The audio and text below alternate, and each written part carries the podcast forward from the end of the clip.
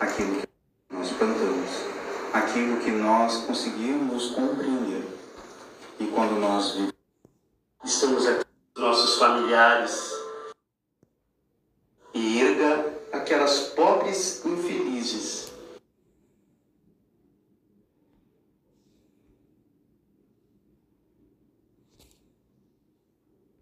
que ali foram tangidas pela fome. Boa noite a todos. Boa noite.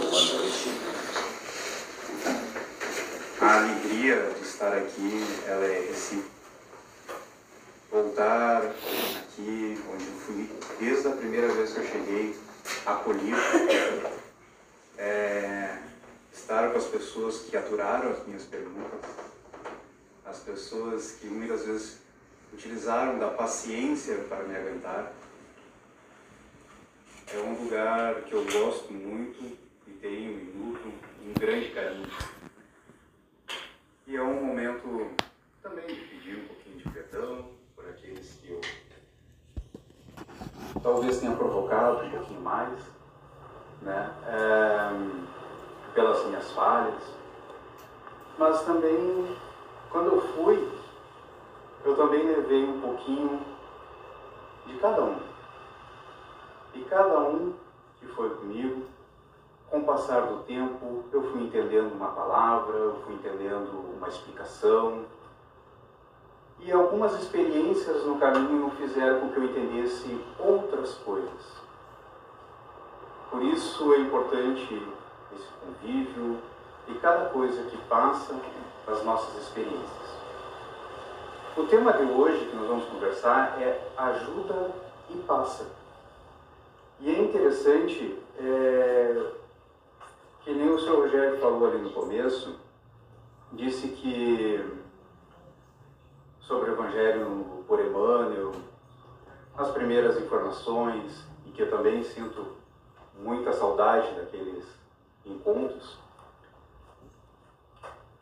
E eu trouxe, para começar, uma passagem do Evangelho por Emmanuel, da, dos comentários de Emmanuel segundo as cartas de Paulo, e que diz assim: Eu plantei, Apolo rogou, regou, mas quem faz florescer é Deus. Nós podemos encontrar isso na carta aos Coríntios, primeira carta aos Coríntios, capítulo 13. E isso é interessante, porque quando nós começamos a refletir sobre essa frase, sobre essa expressão, nós precisamos levar em consideração um pequeno detalhe. Eu plantei. De quem é a responsabilidade de plantar? De quem é a responsabilidade de buscar a luz? De quem é a responsabilidade de se aproximar dos bons, bons espíritos, dos benfeitores espirituais? É de quem está aqui na frente falando? Quando nós pegamos essa expressão, eu plantei. A responsabilidade de plantar o Evangelho é nossa. E plantar aonde? Em nossos corações. É aonde que nós precisamos plantar. Como é que eu consolido o Evangelho no meu coração? Praticando. E aí, novamente, a pergunta: de quem é a responsabilidade de vivenciar o Evangelho? É minha eu tenho que plantar. Eu posso não saber como plantar. Eu posso não ter os instrumentos, mas a responsabilidade de buscar o conhecimento é minha. É nossa responsabilidade. Nós precisamos nos aproximar daqueles a quem tanto chamamos. Apolo regou puxando essa conversa do Evangelho por Emmanuel, foi só um momento da gente pegar, refletir, deixar que a semente que nós plantamos começasse a florescer. É um momento que tem que ser regado. Porque nas lutas nossas do dia a dia, nós sentimos fraquezas, nós tropeçamos, nós falamos o que não gostaríamos, nós cometemos diversos erros. Então, nós precisamos, muitas vezes, nos encontrar, conversarmos, abrir o nosso coração, deixar ali dentro florescer um pouquinho daquela semente que nós estamos lutando para manter ela na terra. Segurar as nossas revoltas.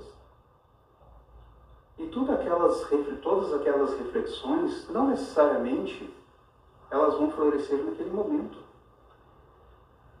As árvores levam anos para crescerem, para se tornar, tornarem frondosas.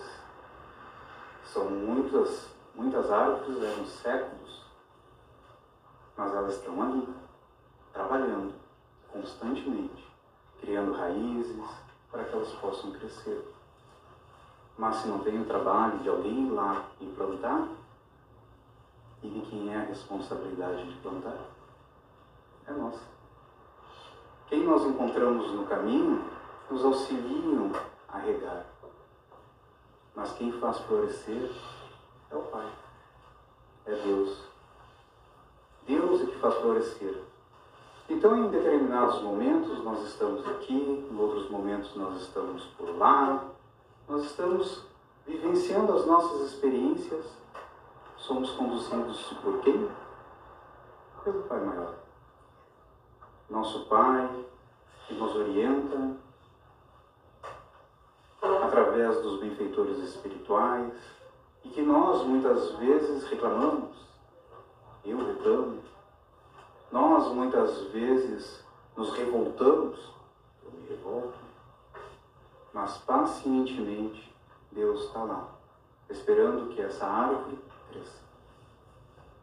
florescendo. E como é que ele faz florescer? Bom, se eu estou disposto a plantar, alguém vai regar e ele vai colocar nós nas situações para que nós possamos entender e vivenciar aquilo que nós queremos, aquilo que nós plantamos, aquilo que nós conseguimos compreender. E quando nós vivenciamos, aí nós consolidamos. Por isso que, por exemplo, a fé, ela não é uma coisa imposta. Ou eu simplesmente creio. A fé, a fé a gente consolida dentro de nós, aos pouquinhos. Porque nós vamos passar por situações e que nós vamos, que vão nos exigir, exigir um pouco mais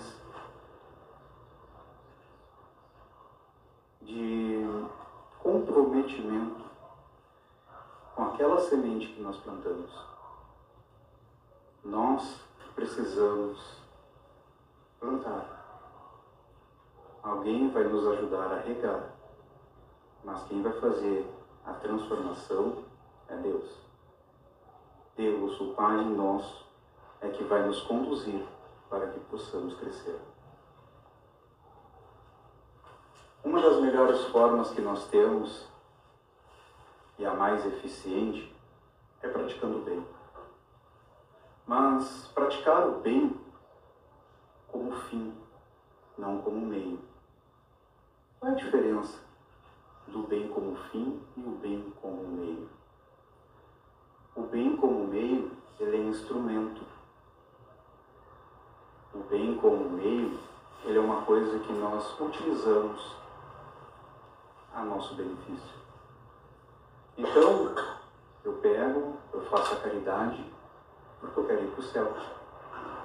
Eu faço a caridade para que as pessoas que estão à minha volta saibam que eu sou bem.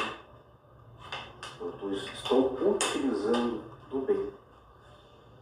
Mas o bem que nós devemos fazer é o fim. É fazer o bem pelo bem não com a intenção de sermos retribuídos com um lugar ao lado de Jesus. Não, é o bem pelo bem. Nós precisamos. Mas nós estamos tanto tempo errando, tropeçando, cometendo erros, que nós temos dificuldade de praticar o bem.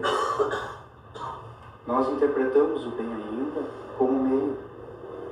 Eu faço porque eu tenho um interesse por trás. Tirar isso de nós leva muito tempo. Tirar isso de nós é uma coisa que nós nos exige esforço, disciplina, dedicação, atenção constante. Por isso, muitas vezes, nós precisamos dos nossos irmãos para nos auxiliar nessa caminhada, porque nós fraquejamos e precisamos daquele ombro amigo. O bem tem o fim, fazer ele por fazer. Não porque ele vai nos trazer alguma coisa em troca. Nós precisamos fazer o bem àqueles que estão à nossa volta, aqueles que amamos, aqueles que estão um pouquinho mais distante de nós, aqueles nossos irmãos que não pensam como nós. Estejam eles no trabalho, estejam eles na parada do ônibus, estejam eles aonde estiverem.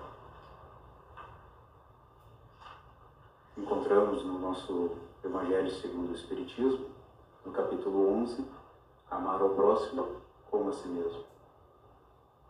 Capítulo 12, amar ao inimigo, fazer o bem àqueles que vos perseguem, agir constantemente, fazer a mais, orar por eles. Nós precisamos fazer isso.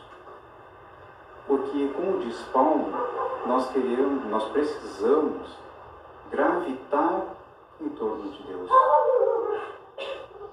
Deus é o centro que nós queremos chegar. E nós, como os planetas, precisamos gravitar em torno desse Sol. Três coisas, segundo Paulo, é necessário: justiça, amor e ciência. Quando nós olhamos para trás, encontramos a justiça na primeira revelação. Lá nós encontramos a justiça. Chegou lá a tábua dos Dez Mandamentos, está espalhada por tudo que foi escrito naquela época e foi resumido em dez. Mas ali está a lei. É isso que nós precisamos fazer. Passou o tempo, amadurecemos, aprendemos, caímos, levantamos. E aí chegou a segunda revelação, o amor. O amor chegou até nós. Novamente, aprendemos que devemos seguir esse caminho, tropeçamos, erramos, falhamos, caímos, levantamos chegou para nós a terceira revelação, a ciência. A compreensão de tudo que foi passado, tanto na primeira quanto na segunda, nos mínimos detalhes. Por quê? Porque nós amadurecemos. Nós aprendemos muitas coisas com os nossos tropeços. Mas o importante é que na primeira revelação nós queremos, quisermos, queremos plantar. Depois veio alguém carregar. Agora Deus está nos conduzindo para que nós possamos crescer. Das vezes que nós tropeçamos, exigiu de nós um pouquinho mais de fôlego, de atenção, e nos é todas as vezes, todas as vezes que nós caímos nós precisamos de três coisas também. O primeiro é o arrependimento. Nós precisamos nos arrepender. Porque senão a gente não consegue levantar. Nós caímos numa monoideia e queremos ficar presos naquela, aquele sentimento que só nos deixa mais presos à matéria. Então a primeira coisa é compreender que realmente eu tropecei, e eu preciso agora me levantar. A segunda coisa que nós precisamos, depois do arrependimento, é reparar aquele erro que nós cometemos. Agora chegou a hora de eu pegar e colocar aquela lei que eu distorci em harmonia de novo. Dá trabalho. Dá trabalho a gente pegar, arrumar a casa toda de novo. Porque no momento de rebeldia, de revolta, a gente pegou e, como se diz popularmente, chutamos o pau da barraca. Agora eu tenho que emendar ela, para que a barraca esteja em pé de novo. Faltou a terceira, que é a expiação. Agora é o momento da empatia. É sentir na pele aquilo que nós provocamos. Não é punição. É o momento de se colocar na posição do outro. Então vamos fazer uma pequena analogia. Há poucos tempos, poucos meses atrás, não lembro muito bem, numa guerra que está acontecendo, entre tantas que estão acontecendo no mundo, explodiram uma ponte, mexeram na estrutura dela. E isso afetou muitas pessoas. O que, que será preciso? A primeira pessoa que fez esse trabalho reconhecer aquilo, ela tem que se arrepender de ter feito como fez, da forma que fez. Posteriormente, não necessariamente na mesma encarnação, ela precisa reparar para que as pessoas possam voltar a usar aquela ponte. Então ela vai pegar, vai vir de repente como um engenheiro, vai vir como um servente de obra, mas alguma coisa ela vai ter que fazer para arrumar a ponte para que as pessoas possam voltar a orar. E depois? Bom, depois ela vai ter que sentir na pele como é não poder atravessar aquela ponte, seja por qual for o motivo. Seja pelo motivo de que tem um familiar do outro lado, seja pelo motivo de que precisa de alguma coisa do outro lado, mas ela precisa sentir na pele a falta que faz ter uma ponte. Mateus, quando foi visitado por Jesus, coletor de impostos, disse que restituiria tudo o que ele tinha tirado de errado dos outros e faria mais. Daria quatro vezes mais. Restituiria quatro vezes mais. Na seara do Mestre, fazer o bem pelo bem, nós precisamos gravitar em torno de Deus. Para isso, três coisas nos são necessárias, segundo Paulo: justiça, amor, conhecimento. Quando erramos, precisamos de três coisas: o arrependimento, nós precisamos reparar o erro, nós precisamos espiar e seguindo a orientação de Mateus, nós precisamos restituir, fazer mais. E essa é a seara de Jesus. Tudo o que nós fazemos não é por nós. O sol é o Pai. Deus é a fonte de todo poder. Deus é a fonte de todo conhecimento. Jesus é o canal que chegou até nós. Nós só esperamos. Nós só esperamos porque nós estamos correndo atrás ainda. Tudo o que a gente fizer ainda é pouco para reparar os nossos erros do passado. Nós precisamos ajudar e passar. Façamos as nossas partes. Mas quem vai fazer florescer é Deus.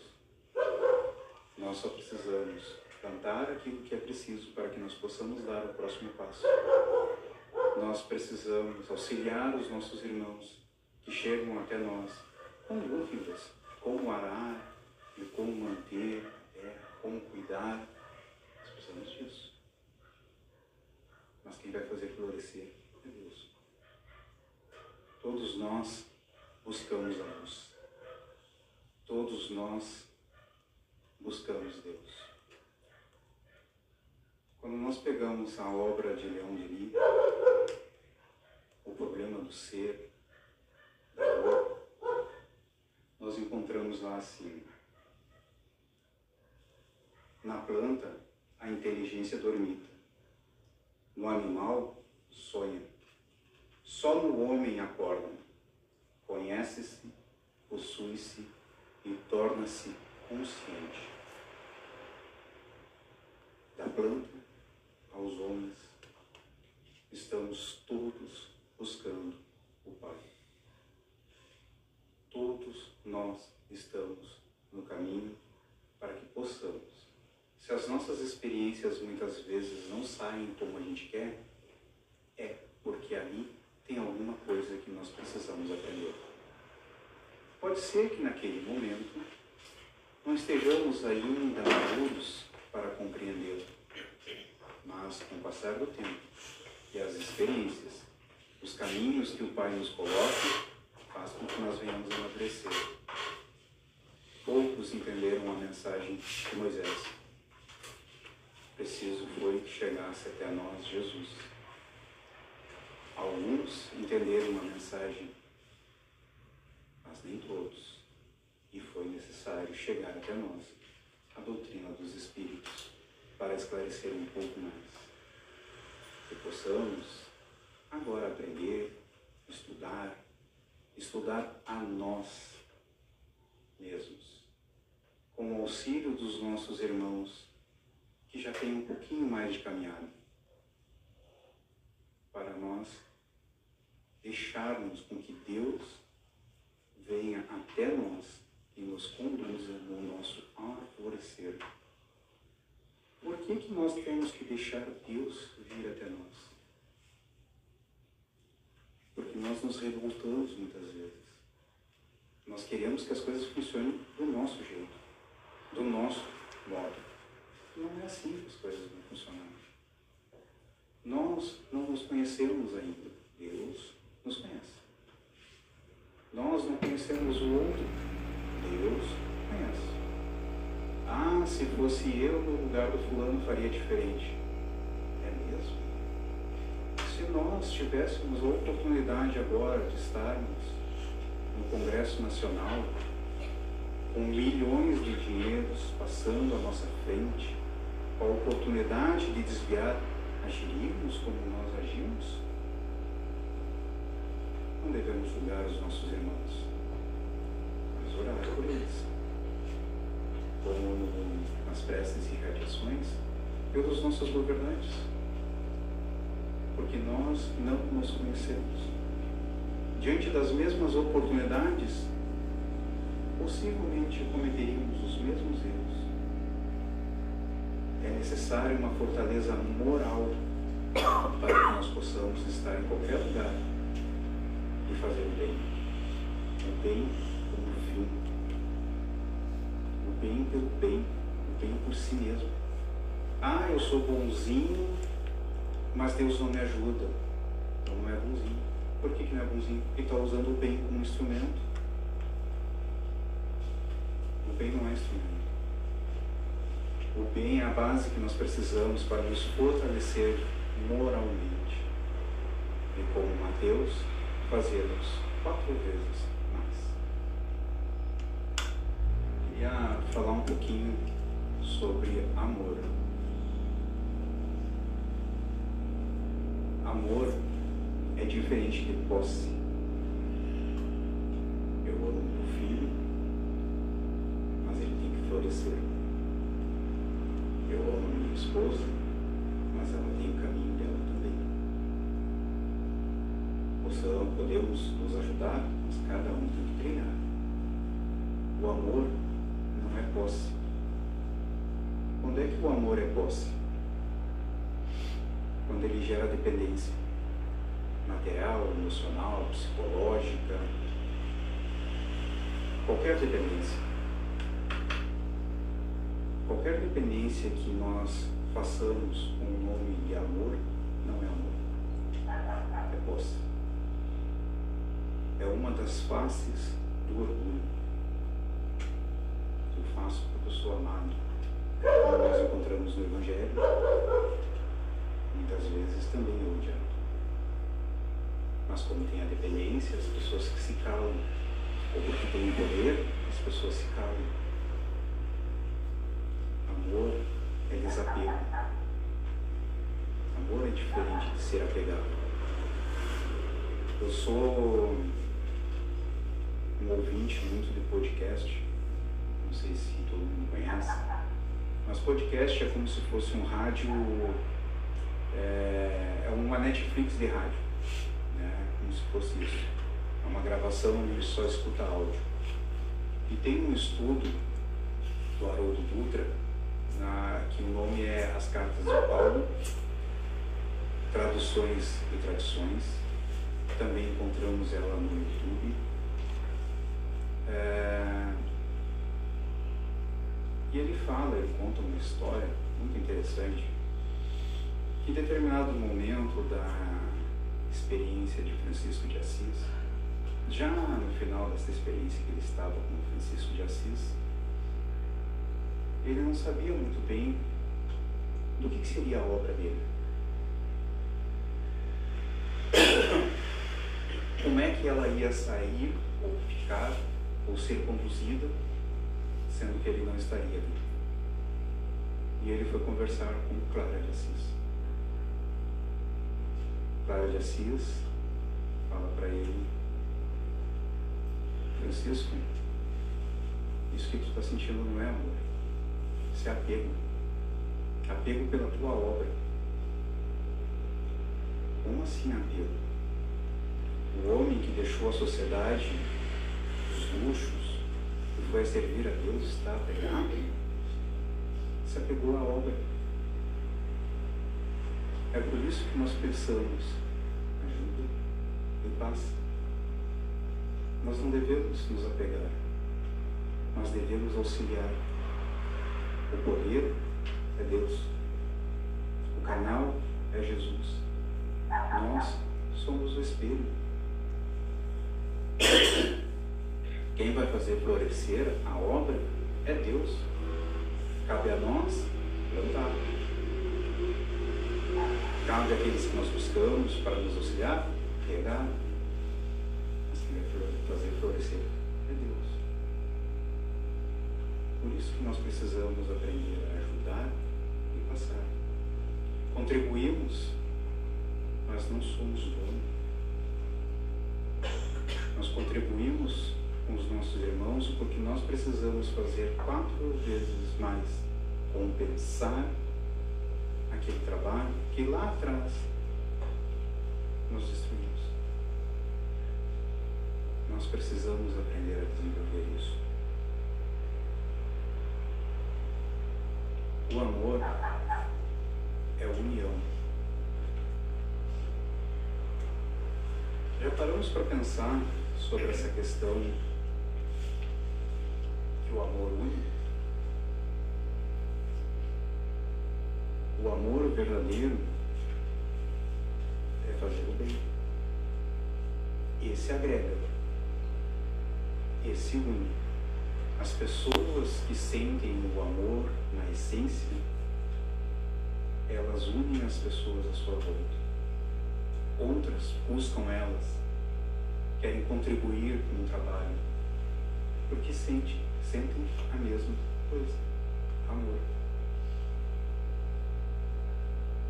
Nós trouxemos uma mensagem